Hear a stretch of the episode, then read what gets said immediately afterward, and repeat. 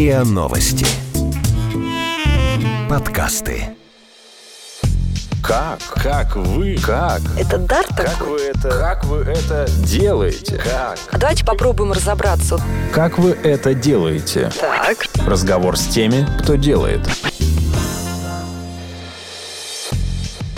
Здравствуйте, это подкаст «Как вы это делаете?». Меня зовут Наталья Лосева, и здесь я говорю пристрастно с людьми, которые делают невозможное, неоднозначное интересное. И сегодня у меня в гостях Сергей Олегович Кузнецов, главный архитектор Москвы и первый заместитель председателя Моском архитектуры. Здравствуйте. Здравствуйте.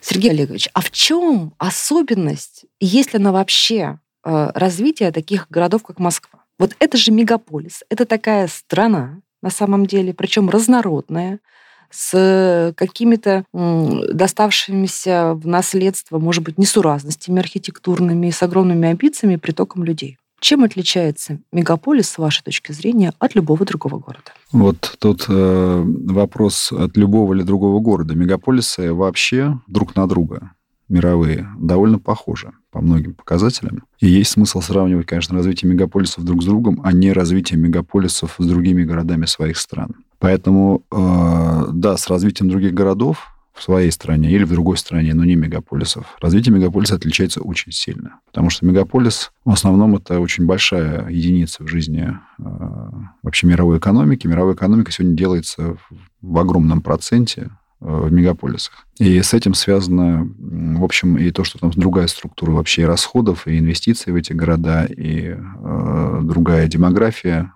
там, приток населения, и просто все отличия перечислять, честно говоря, это, там не хватит. Ну, я думаю. топ-3, условно говоря, вещей, которые вы применяете к мегаполису, не применяя к другим городам. Ну, я к другим городам ничего мне применять не предлагается. Просто надо сказать, что специфика, например, если говорить, понятно, очевидная Москвы от других городов России, что здесь, э, во-первых, у нас чуть ли не единственный регион, где стабильный э, прирост населения происходит. Потом э, надо понимать, что специфика здесь, э, что мы находимся в конкуренции за э, человеческий ресурс очень серьезный. И э, здесь проходит, в общем, граница между тем, э, будет этот человеческий ресурс работать на страну, либо на другую страну.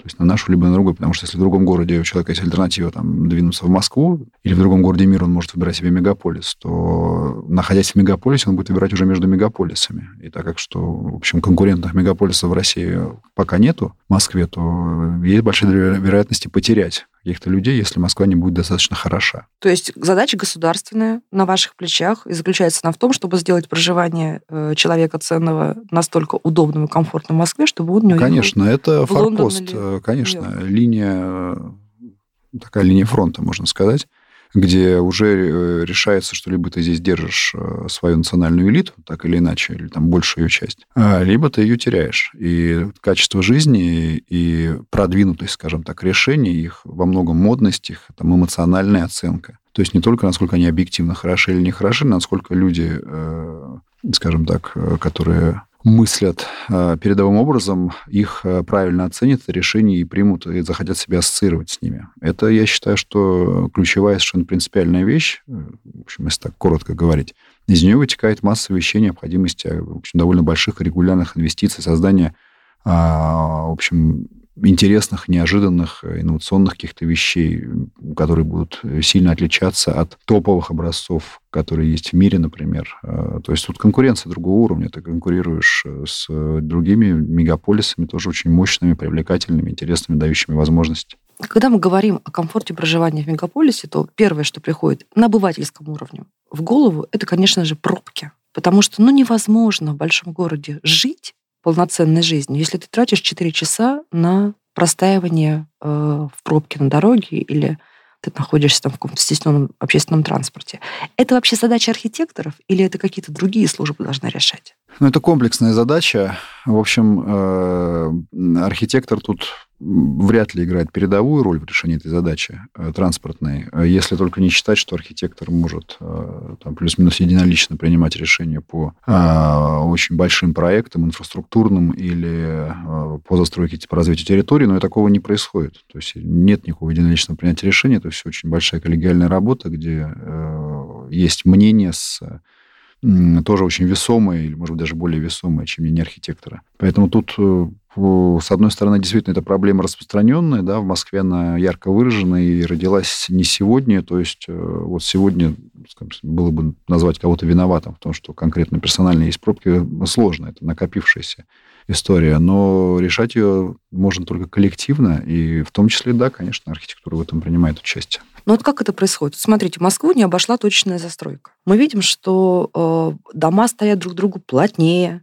э, и в историческом центре, и тем более в новых районах.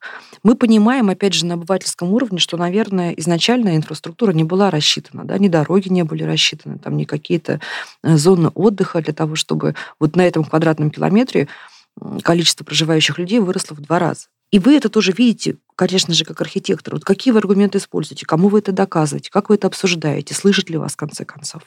Ну, во-первых, смотрите, надо понимать, что никакого простого, легкого ответа на вопрос, э, почему пробки, что с ними делать, не существует. Иначе это все было бы легко, элементарно, и, поверьте бы, все бы это уже давно было сделано.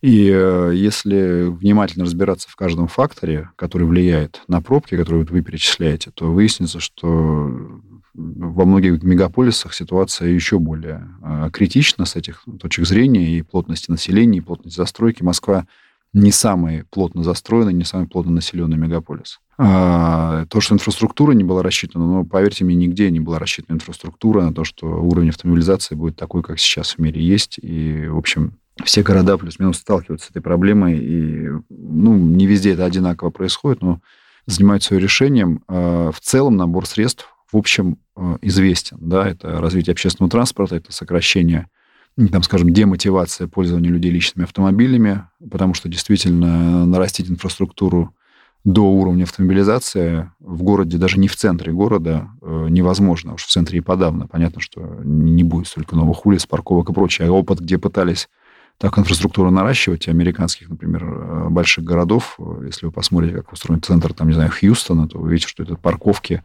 и дороги, которые занимают э, больше 50% вообще всей территории, и между ними торчат редкие здания. Но это просто ну, некрасиво, нелепо, там, небезопасно и некомфортно так жить. А люди живут в основном в огромных прилегающих таких субурбанизированных территориях.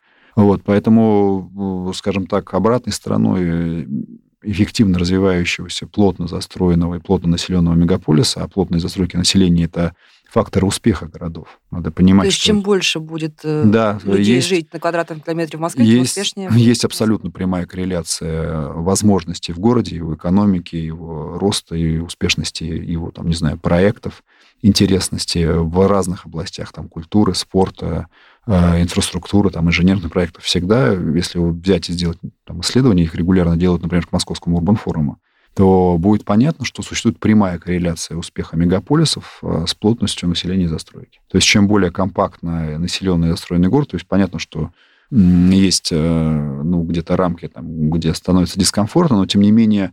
Воображение если... рисует Гонконг сразу. Гонконг один из самых... Ну вот вы жили в Гонконге когда-нибудь? Нет. Жить не жила. Хорошо. А вы так уверенно говорите, жить там плохо. Ну, слушайте, я смотрю огромное количество фотографий. У меня там живут друзья. Я понимаю, что это довольно э, сложный для полноценной жизни город. Да, при этом это один из самых популярных городов, о чем говорит стоимость недвижимости, например, которая там э, самая высокая в мире, в Гонконге. Ну, то есть жить выгодно и жить хорошо, это могут быть, наверное, не А это вопрос выбора просто. Это вопрос выбора, который каждый для себя делает. И пока в мире большинство людей голосуют за то, что экономически экономические возможности и э, личное развитие, связанное с тем, что дает мегаполис, э, людям, например, важнее, чем стесненные условия, э, соседство, может быть, избыточное, да, которое они имеют, или сложности э, по состоянию в пробке. Люди пока голосуют все-таки за плюсы, которые дает мегаполис. Просто в жизни у всего есть обратная сторона, и у всего есть цена.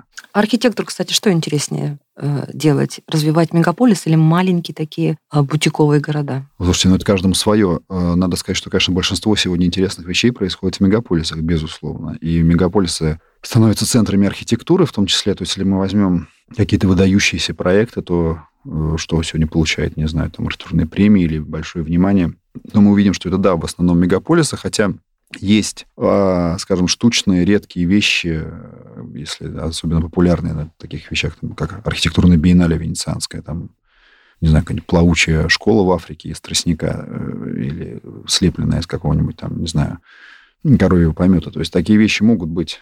Это очень э, специфическая тема, Такие которая... выставочные, на самом Да, деле. выставочные, часто временные. Вот. Э, Но, опять же, вы понимаете, чтобы это стало интересно и получило свое признание, нужна площадка, где вы это покажете. И если бы площадка не была создана, и создана посредством, скажем так, тех ценностей, которые развивает мегаполис, то все эти вещи остались бы просто незамечены и никому не В нужны. Москве что интересного было за последние годы, на ваш взгляд? Интересного С точки зрения архитектурно, архитектуры, да. ну, такие, а то, что вот вы знаете, то интересно. Это тут есть, опять же, Зарядье, прямая связь. Ну да, вот вы знаете зарядье, оно интересно. Люди, то, что интересно, люди знают. Поэтому даже странно рассказывать, э, что... То есть попадание 10 из 10 в последнее время, то есть все, что вы считаете как профессионал А это так всегда, только так и работает, понимаете? Нету... э, То есть есть, еще раз говорю, есть какие-то специфические вещи, за которыми, честно говоря, надо специально куда-то идти или за информацией, или их увидеть. Э, В общем, это надо знать и хотеть. И для меня это все равно, то есть понятно, что каждый делает свои выводы, но я считаю, честно говоря, что важным и интересным может быть только то, что, в общем, за что люди проголосовали ногами, то, что народу нравится. Все-таки архитектура – это очень народное творчество. Это то, что все-таки создается для массового потребителя. И если она получается нелюбимой этим массовым потребителем, это, в общем, на нее серьезную тень бросает. Хотя, еще раз повторяюсь, есть специфические вещи, которые на экспертном уровне можно интересоваться, знать и искать, но это не тема Москвы, скажем так. Все-таки Москва – это очень публичное населенное место, и тут, ну, странно рассказывать. Я могу перечислять сейчас какие-то очевидности, типа там, да, зарядье Лужников и э, то, что все наблюдали, когда чемпионат мира по футболу там проходил, но это все и так знают. А вот возможно этот эффект Бильбао, когда э, даже в таком огромном городе появляется какой-то новый архитектурный объект, и люди специально начинают приезжать в этот город посмотреть на этот объект? Да, он происходит, только это не эффект Бильбао, а уже в мире есть термин эффект зарядья, например. Да что вы? Конечно. То есть у вас уже на каких-то конференциях, на ваших Z-эффект это уже термин, который устойчиво вошел в риторику абсолютно на профильных там, конференциях мировых. Вот Z-эффект, то есть зарядье Z первая буква. А, Z-эффект это то, что обсуждается, и под этим понимаются определенные вещи. Потому что в чем мы отличаемся от эффекта Бильбао? Эффект Бильбао это когда город там мало кому известный и, в общем, скажем так, далеко не первого ряда Мгм. становится резонансным на мировом уровне, потому что появляется объект. Хотя это не совсем, опять же, правда про эффект Бильбао. Там было много чего сделано помимо этого музея. Но действительно с музеем связан вот этот термин эффект Бильбао. А эффект зарядья это, ну, другой немножко эффект, потому что Москва не была городом второго ряда, она не была каким-то заштатным местом, которое нужно было бы как-то обозначить, но э, дополнительно. Но тем не менее э, тут многие вещи слились в том, что это действительно э, очень э, продвинутый проект в самом центре города, что неожиданно для тех, кто этим занимается. В, в таком месте получить, э, в общем, такой довольно революционный э, проект, который мгновенно э, стал популярным, мгновенно эта популярность держится на очень высоком уровне все это время, что парк открыт и получил взрывным образом мировую известность сразу же. Хотя, еще раз повторяю, получить мировую известность созданному объекту в Москве намного сложнее, чем в том же Бильбао, потому что в Бильбао есть контраст, когда вдруг в таком месте, то есть сам факт появления такого э, здания в таком месте уже интересен. А что-то, что появляется в мегаполисе, всегда воспринимается более спокойно, потому что, ну, понятно, это мегаполис, тут много всего Мгм. происходит. И сделать нечто, что в мегаполисе прозвучит вот как заряде, это и есть заряде эффект. Z-эффект. То есть это, в принципе, э, несколько другой масштаб вообще звучания. Да? То, что сегодня э, заряде не всходит до сих пор все еще там, с первых полос там, и мировой прессы по разным поводам, по, по всяким-всяким уже и не архитектурным, а просто, не знаю, там, Слушайте, ну здорово, это очень да, это, это, это, конечно, это очень важно. Вот это к вопросу о том, э, чем отличается работа в мегаполисе. То есть, чтобы люди, которые здесь живут, они чувствовали себя частью мировой культуры, здесь должны быть события мирового уровня. И не только в тех вещах, ну, там, отраслях, которые мы обладали, типа балет, там, например, но и, да, в архитектуре, которая сегодня является важным показателем э, качества и уровня развития мегаполиса. Смотрите, вы э, минуту назад сказали о том, что архитектура это такое ну, народное искусство или, или восприятие народное очень важно для архитектуры. Мы последнее время как раз видим очень много таких народных реакций, связанных с э, какими-то старыми объектами. Я не знаю, насколько вам помогает это или мешает, тоже хотелось бы об этом поговорить.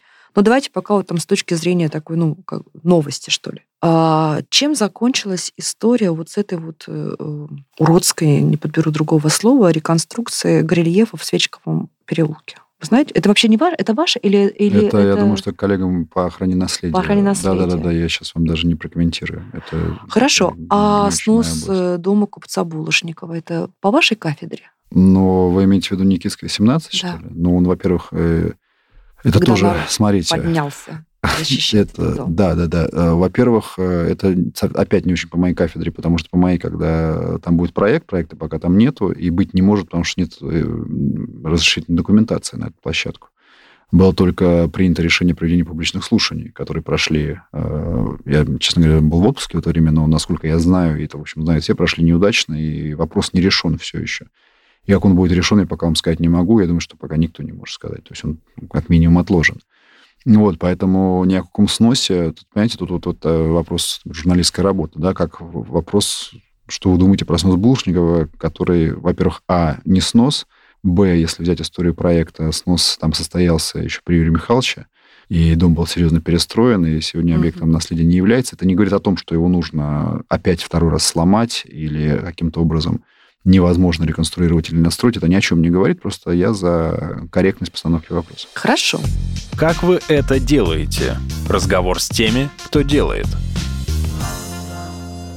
Как вы считаете, ваше слово вашего департамента, вашей кафедры должно быть первым, когда речь идет о сохранении наследия? Я понимаю, что формально это не, не только ваша ответственность, мягко говоря.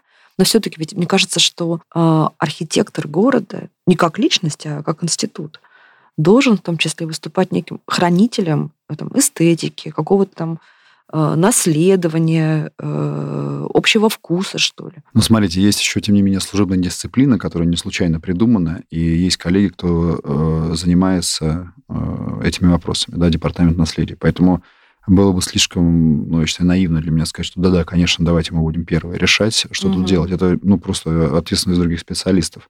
Хотя я могу сказать от себя, что у меня личное мнение, что объекты наследия, они всегда добавляют качество а, проектам, и включение их а, максимально бережно, даже если у них нет официального статуса объекта наследия, а просто дом имеет, или там здание, сооружение имеет а, некую память в себе, то, в общем, а, ну, опять же, тут дискуссионно, это такие вещи субъективные, имеет память, не имеет, насколько он интересен, но тем не менее, что если допустить, что есть некий консенсус, что какой-то фрагмент или здание интересно, конечно, его включение в проект обогащает ситуацию. Я сам, например, очень много сил положил на то, чтобы а, в Лужниках а, сохранить исторические стены. Причем не просто их а, там, разобрать и воссоздать, а сохранить в аутентичном виде, как они были. Хотя этот объект э, никакого статуса не имеет, памятников никогда не было. Почему для вас это было важно?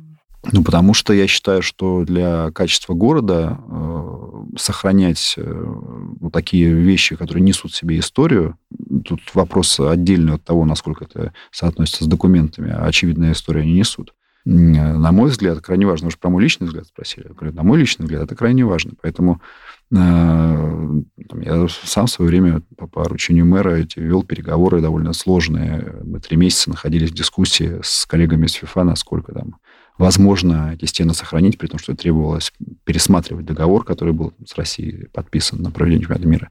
В общем, серьезные административные препятствия были на этом пути, но, тем не менее, все это удалось решить. Вот, поэтому у меня личное отношение такое, что за это есть смысл, конечно, бороться. Э, с другой стороны вопрос, понимаете, тут нет же белого и черного. Всегда же такое все серое. Жизнь же сложнее, чем просто вот это хорошее, а это плохое.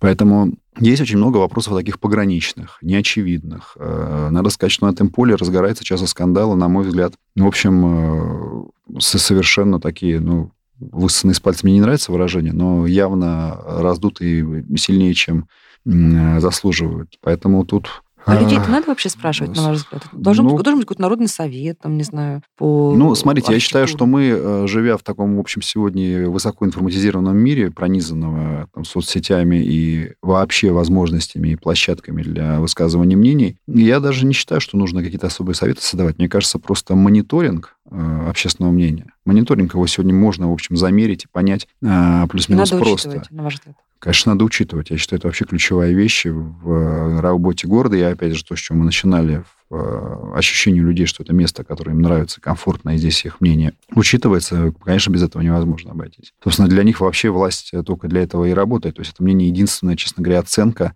то есть все, что начальство там друг другу говорит о самой себе, да, мы молодцы, давайте там вручать награды и раздавать звания, это же, честно говоря, в общем, мало что значит по сравнению с э, реальной оценкой, то, что называется по гамбургскому счету общественным мнением. То есть если это не проходит оценки общественным мнением, то, к сожалению, надо признать, что как то сам себя не награждая, ничего, в общем, лучшую сторону не подвинется.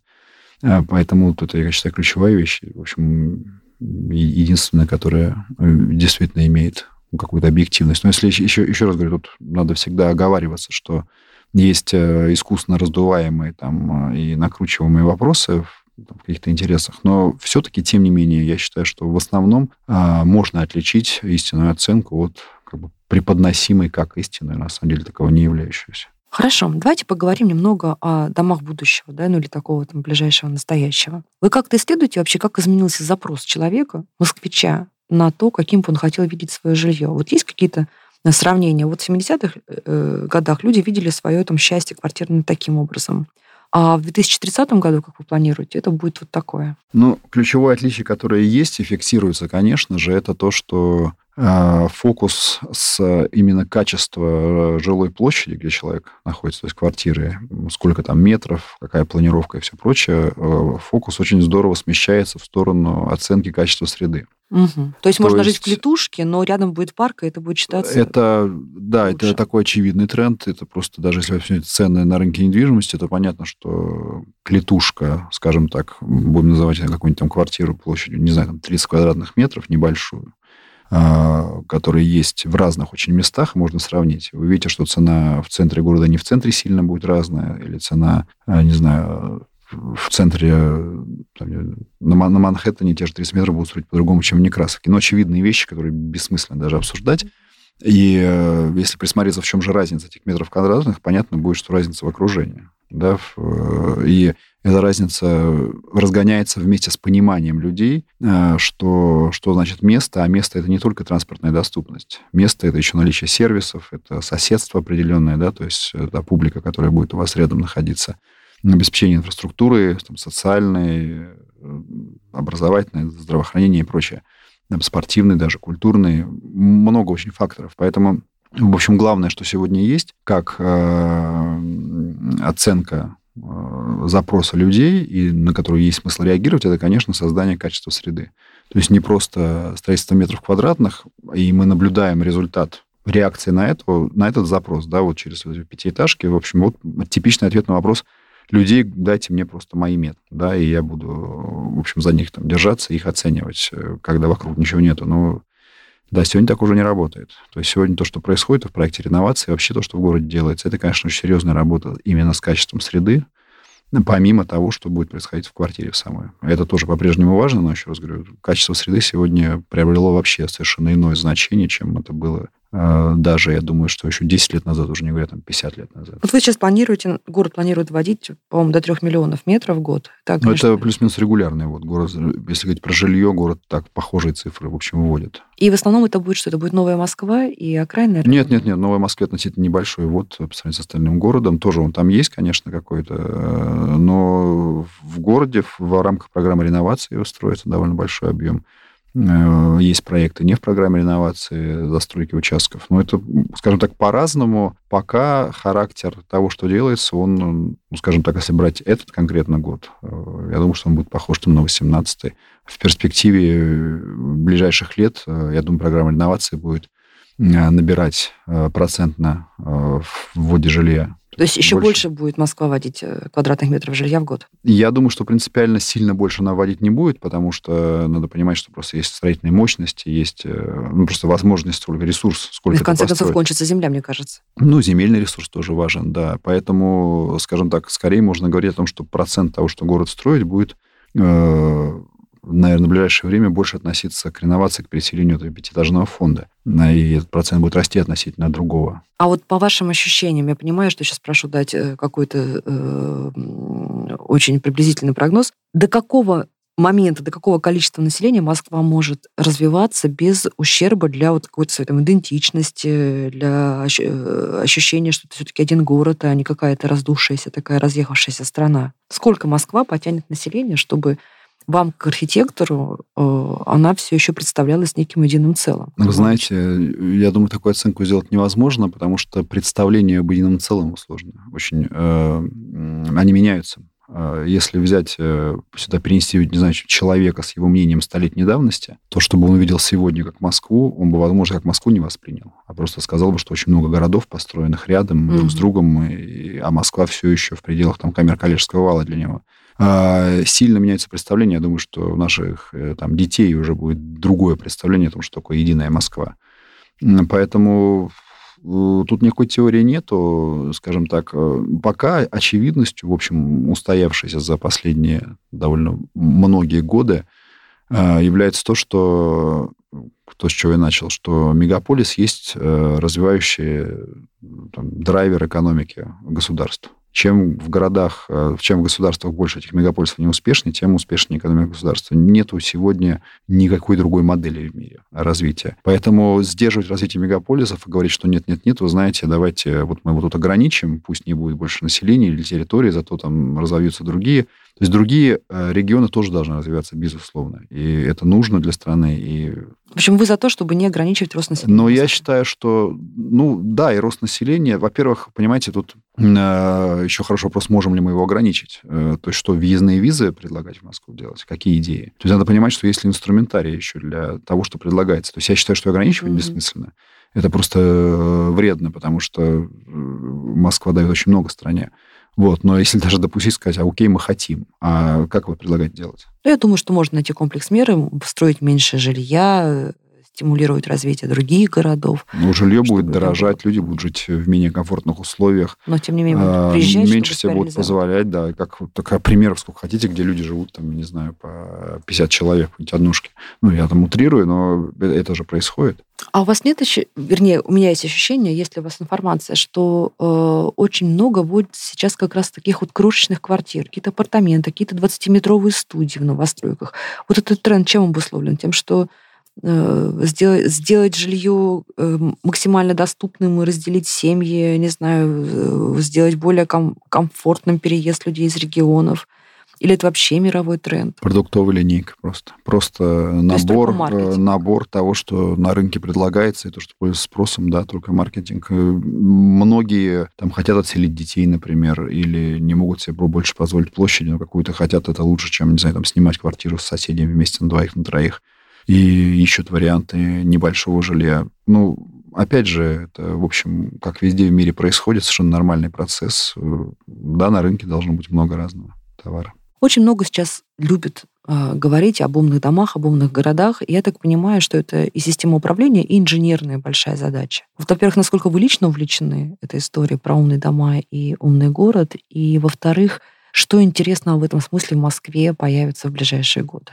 Не знаю, может быть, кварт, умные кварталы? Я считаю, что тема, конечно, очень перспективная и интересная, и технологии меня всегда привлекали, и объекты, которые, там, не знаю, я э, участвовал или, там, руководил как э, еще э, будучи архитектором или сейчас главный архитектор, есть какие-то вещи, которые там я как руководитель авторского коллектива выступаю, мы стараемся делать на пике технологий сегодняшних, там, проектных, строительных, для того, чтобы, ну, не просто потому что это интересно и полезно, но это еще, я считаю, вообще развивает всю отрасль, безусловно. А дайте какой-то вот пример интересный в Москве, концепция умного города или умного дома. Э, то, зачем можно наблюдать? Ну, смотрите, во-первых, надо понять, что люди по-думному считают. Для меня, пока так я сам занимаюсь проектированием, э, умное это когда проект создается сразу, ну, есть такие BIM-технологии, наверное, да, кто-то слышал это выражение. Ничего не знаю об этом. Расскажите. Про BIM-технологии это система, когда у вас э, создается образ, скажем, здания в, в программе, в котором работают сразу архитекторы, инженеры все вместе, потом, скажем так, и строить, эксплуатировать здание можно по этому э, такому электронному аватару. Скажем так, да, то есть вы что-то там делаете, пробуете на электронной модели. Но это создание дома. А вот с точки зрения жизни человека в умном доме, то, что тоже, тоже эксплуатация ведет так же, когда вы можете контролировать и там э, ресурсы или ремонт текущий, который должен происходить через э, электронную модель. То есть это, в общем, то, что я считаю является полезным, разумным и э, даст в перспективе очень хорошую экономию на расходах и повышение качества. То, что э, люди на бытовом уровне обычно используют как вот это вот управление, когда у вас все там через там, iPhone, iPad, iPad управляется и называется в, в расхожем таком понимании умным домом, мне, честно говоря, ну, заметно меньше интересует. Я не вижу пока, э, кроме некого бума модности таких вещей, который, мне кажется, уже, кстати говоря, на спад пошел, чтобы это на самом деле на практике чего-то давало. А, и при том, что я сам с, еще там, со студенческой скамьи погружен э, в эти технологии, очень интересуюсь, и многие вещи там испытывал там и на себе, и на своих проектах. Не могу сказать, что не, не все одинаково хорошо работает, интересно и полезно. Ну, для человека, наверное, э, интереснее такие вещи, как, знаете, там, какие-то системы очистки воздуха, измельчители мусора, регулирование освещенности. Да, но это, это, это все есть, еще раз говорю, это все работает не одинаково, и, но из того, что делалось в последнее место, не знаю, в парке Зарядили, стадион Лужники, это все, или сейчас вот Центр художественной гимнастики заканчиваем в Лужниках, это все объекты, которые делаются на вот, совершенно актуальном уровне этих технологических возможностей, да, и которые могут быть образцами и на мировом уровне, как э, можно реализовывать вообще сегодня проект. А квартиры такие могут появиться в перспективе в Москве, а, ближайшие? Ну, поверьте мне, то, что сегодня э, является стандартной уже технологией проектирования, в общем, это все так и делается. Дальше вопрос насыщения э, квартиры, которой, там, не знаю, должно быть какая-то, там, не знаю, утилизация специальная мусора для подготовки воздуха, в общем, в дешевом сегменте это все еще остается на усмотрение людей. То есть будете вы ставить себе дополнительное кондиционирование, не будете, это как хотите. То есть я не думаю, что мы скоро придем к тому, что поголовно все дома, все квартиры будут оснащены полностью начинкой э, технологической для какого-то искусственной климатизации и там, мусороудаления и всего прочего. Это просто вопрос денег, хотя технологии все существуют, их можно использовать, но есть дома, где это все применяется. Не знаю, там в башнях Москва-Сити, например, э, другой уровень однозначно оснащения, чем а, в стандартном жилье, которое строится, в общем, массово. Но это вопрос платежеспособности. Это не вопрос, там, умеем мы это делать, знаем как, а если есть рынок там, и клиент, который готов платить за такого уровня жилье, пожалуйста, вообще не, не проблема никакая сегодня. Как вы это делаете? Разговор с теми, кто делает – Хорошо.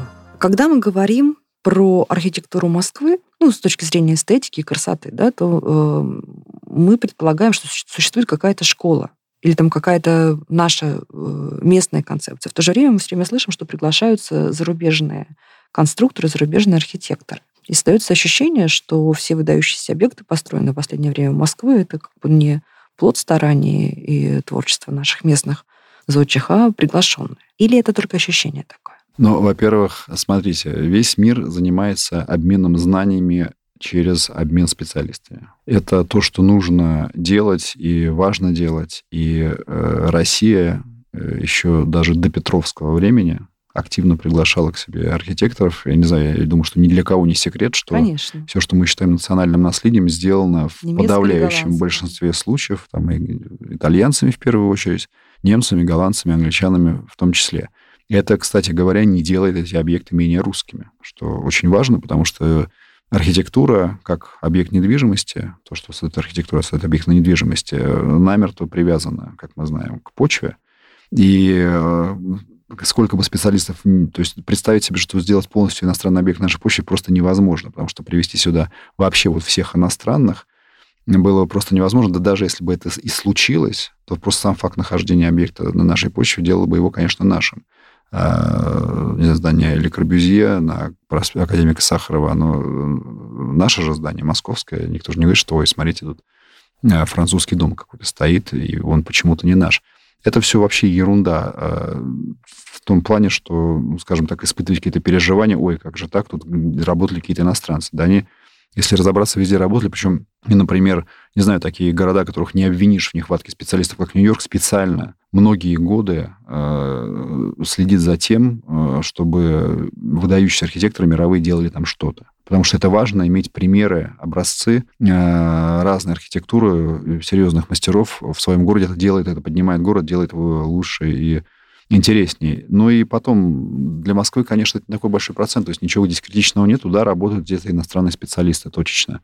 Но это эпизоды, конечно, а не, э, в общем, массовая практика. Это в основном наши архитекторы все делают. А наши архитекторы работают за рубежом сейчас на каких-то известных объектах, в известных проектах? Э, не в таком масштабе, как работают, например, американские или голландские там, или японские архитекторы. Но есть примеры, они, в общем, пока точечные. И это, к сожалению, связано с тем, что не, не, не с тем, что плохие архитекторы. А если разобраться, как происходит механизм, что архитектор вообще попадает на международный рынок, и является на нем признанным и востребованным, то просто будет понятно, что тут есть несколько ступеней, которые нужно пройти, которые даже не связаны с качеством самого архитектора, а с тем, как устроена, скажем так, культура создания объекта. Потому что все архитекторы, попавшие на международный уровень и ставшие звездами, они сначала стали звездами у себя на родине. Других примеров нет, то есть никто не сделал свой первый классный объект, ну, если не брать, что он там был мигрантом, например. Или она. Понятно, что Заха ходит из Ирана, но она там, Ирака, сейчас боюсь прям ошибиться, но понятно, что она там, сформировалась как архитектор и в Лондоне, да, и стала там делать uh-huh. объекты.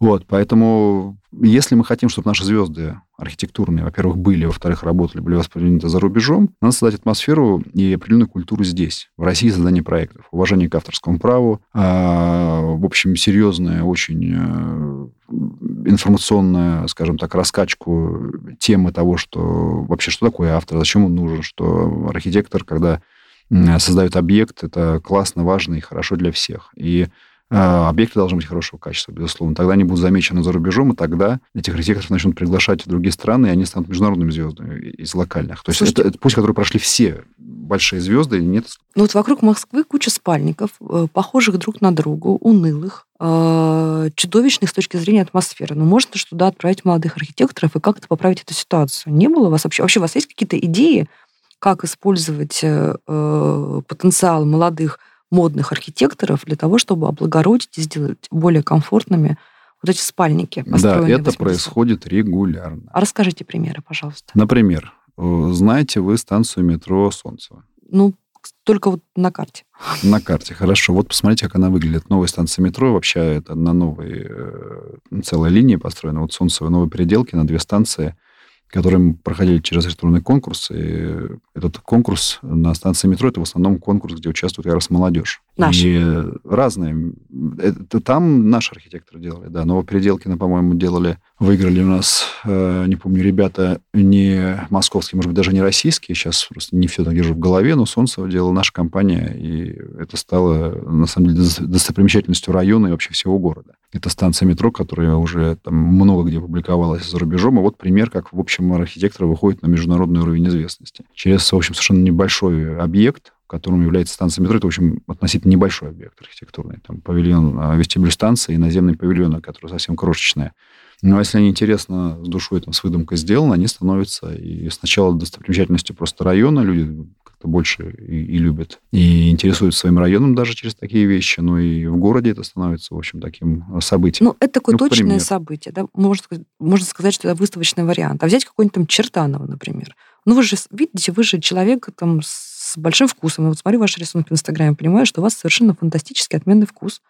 И вы наверняка не можете э, без разрывающегося, так сказать, от архитектурной боли сердца смотреть на унылые спальники. Секунду, а там тоже смотрите, живут миллионы людей. Внимание, спальник э, нельзя просто взять и снести. То есть в программах реновации будет сноситься много пятиэтажных домов, но спальники намного больше, чем то, что угу. в программе реновации. А что можно? Значит, в 2015 году было принято 305-е постановление правительства. Ну, номера, видимо, никому ни о чем не говорят здесь, но просто чтобы как-то его называть, о стандартах жилой застройки, где была полностью пересмотрена вообще концепция массового жилья. Благодаря этому домостроительные комбинаты, которые клепали вот эти спальники, угу. все один другого страшнее, они э, перековались, э, сделали у себя модернизацию производства и стали делать дома другого качества. Причем, надо сказать, что это стало полем деятельности для очень большого количества архитекторов. В принципе, опять же, там, молодых, э, относительно новых на рынке, но желающих как-то себя проявить.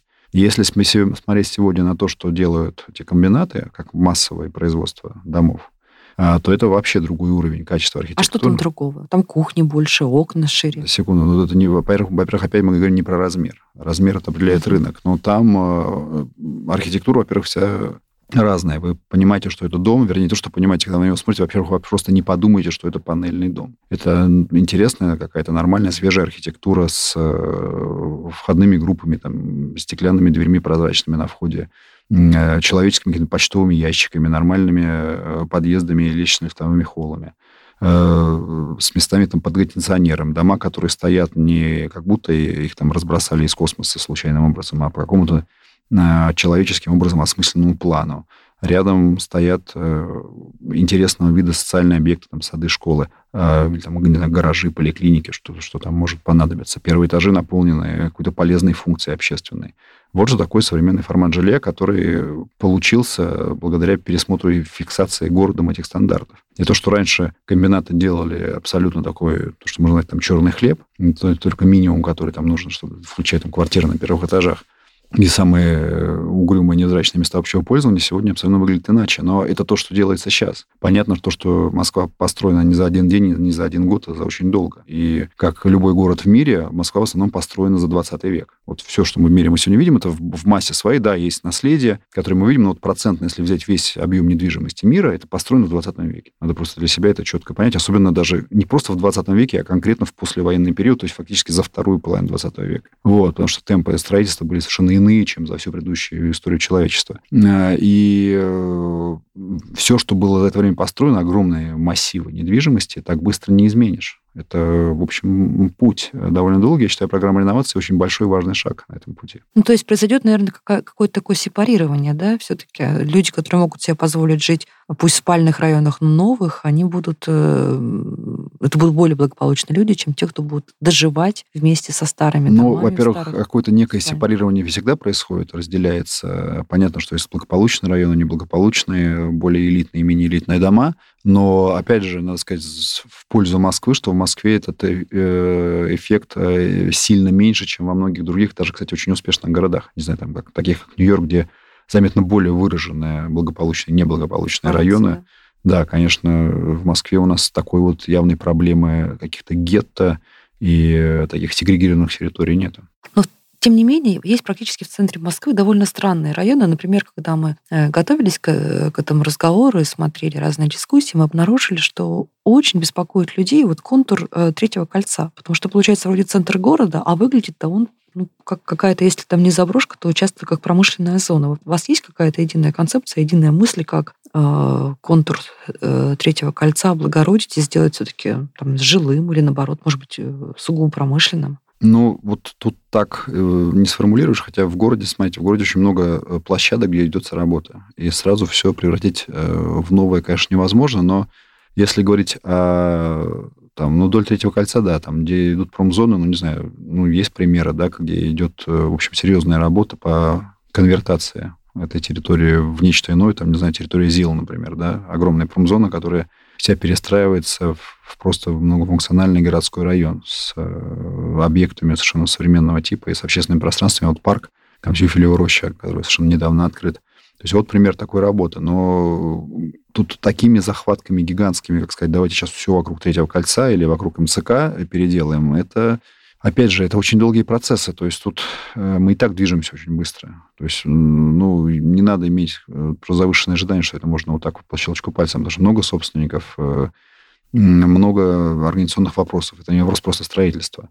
А то, что возникла такая граница, в общем, в Москве чувствуется, это начало индустриальной эпохи застройки, когда, вы знаете, при Хрущеве были приняты решения, что теперь мы избавляемся от излишеств и фактически прораб становится главным на стройке, он решает, что делать, что не делать, чтобы было быстрее и дешевле. И эта граница в городе, она, в общем, в разных местах, но э, находится в разных местах, но чувствуется плюс-минус одинаково везде. Вы ее ощущаете прям вот, вот районы, которые строились с человеческим лицом, а вот началась массовая индустриальная застройка.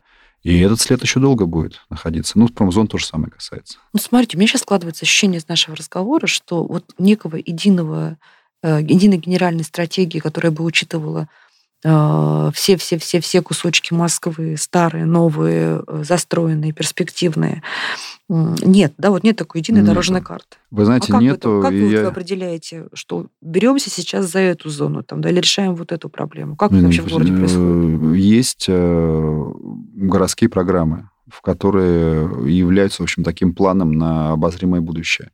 Понимаете, делать э, планы на много-много лет вперед, как раньше вот генплан проектировался, и считалось, что вот мы нарисовали город, и мы его все вместе там за 50 или за 100 лет построим. Такой генплан э, в Москве делался, в общем, неоднократно, и, надо сказать, ни разу ничего реализовано не... Ну, не ничего, а этот генплан ни разу не был реализован Полностью. никогда. Полностью. Mm-hmm. И даже, даже наполовину не был реализован. Поэтому многие города, например, не знаю, Барселона не обновляла свой генплан, по-моему, с 79 -го года прошлого века.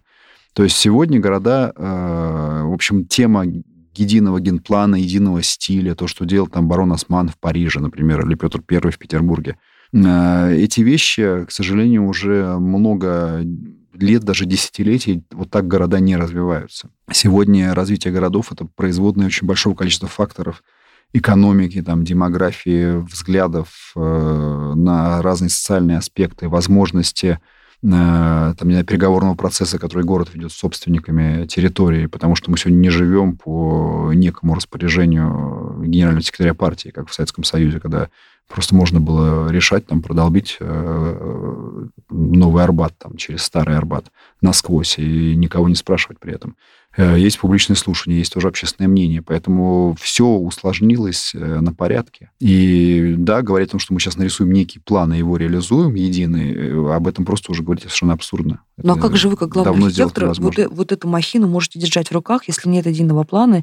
Я так понимаю, что куча разных интересантов приходит своими там экономическими и прочими доводами и так сказать, проталкивают. Давайте вот это сейчас обустроим, давайте вот это обустроим. Потому что не я один это решаю. И, а что, есть какой-то совет? Конечно, есть? есть комиссия да. примерия градостроительная, которая довольно большая по количеству, где этим занимаются, во-первых, профильные э, департаменты по разным направлениям, там, по, по транспорту, по наследию, по тому же природопользованию, там, с блок городского хозяйства, социальной защиты населения. То есть это огромное количество людей, префектуры там работают э, на местах, которые смотрят, что там актуальнее или не актуальнее делать, какие настроения у людей в данном месте, что им больше хочется в данный момент. Вот, это очень сложный вопрос, комплексный. Тут, э... Архитекторы могут ветировать, да, наложить вето на какое-то вот проект, который вы считаете вредным городу с точки зрения архитектуры и эстетики? Ну, не всегда можно на что-то накладывать вето, но если, скажем так, э, мнение скажем, мнение, я считаю, всегда есть смысл как-то опубликовать, и, возможно, оно повлияет, но по-разному работает. Какие-то вещи, которые бывают, что... Ну, во-первых, надо понимать, что есть э, лидер э, развития города сегодня, да, наш мэр Сергей Семенович. И кроме него никто во всей команде всей картины в голове держать э, не может и не держит. Поэтому сказать, вы знаете, я вот тут вето наложил и не согласен с этим, но ну, ты же не знаешь всего, всей картины, да? Э, ты даешь мнение, он его слышит.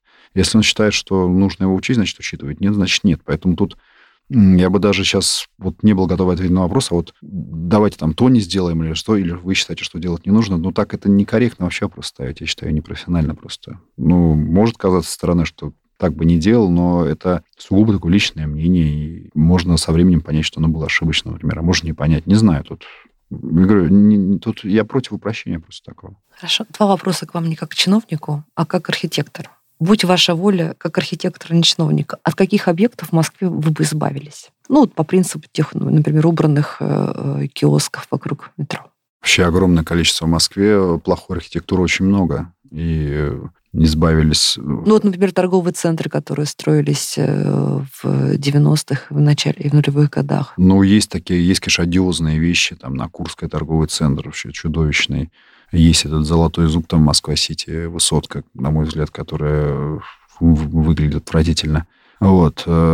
Э, может, кому-то нравится, не знаю. Ну, есть, конечно, вещи абсолютно такие. Но, э, опять, э, не знаю, может быть, я слишком какого-то практического склада, и я как-то даже об этих вещах так думать странно, потому что ты понимаешь, что у всего там есть собственник, есть процедуры. Но что, толку об этом думать, потому что мечтать, что я бы хотел, чтобы всегда летом было, например. Ну, какие-то такие вещи, или все девушки были очень красивые на улице, которых я встречаю. Но это, это такие фантазии из области какой-то совсем такого инфантилизма глубокого, на мой взгляд. Поэтому, ну, есть вещи, которые мне, правда, отвратительно наблюдать и портят настроение. Ну, что делать-то?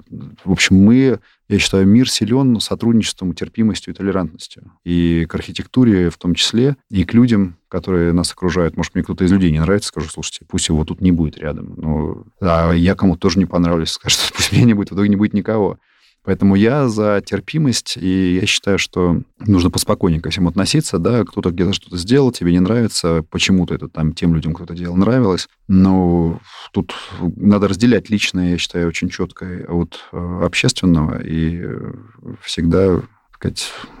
Ну, Терпеть. А что бы вы хотели реализовать как архитектор? Есть какая-то у вас такая мечта творческая? Не знаю, мне интересно, как правило, в общем, все объекты, которыми приходится заниматься. То есть, я считаю, можно в них интересно найти. На самом деле, из э, практически из э, большинства, по крайней мере, объектов можно сделать, э, я уверен, шедевр. Вопрос, там, как к этому подходить.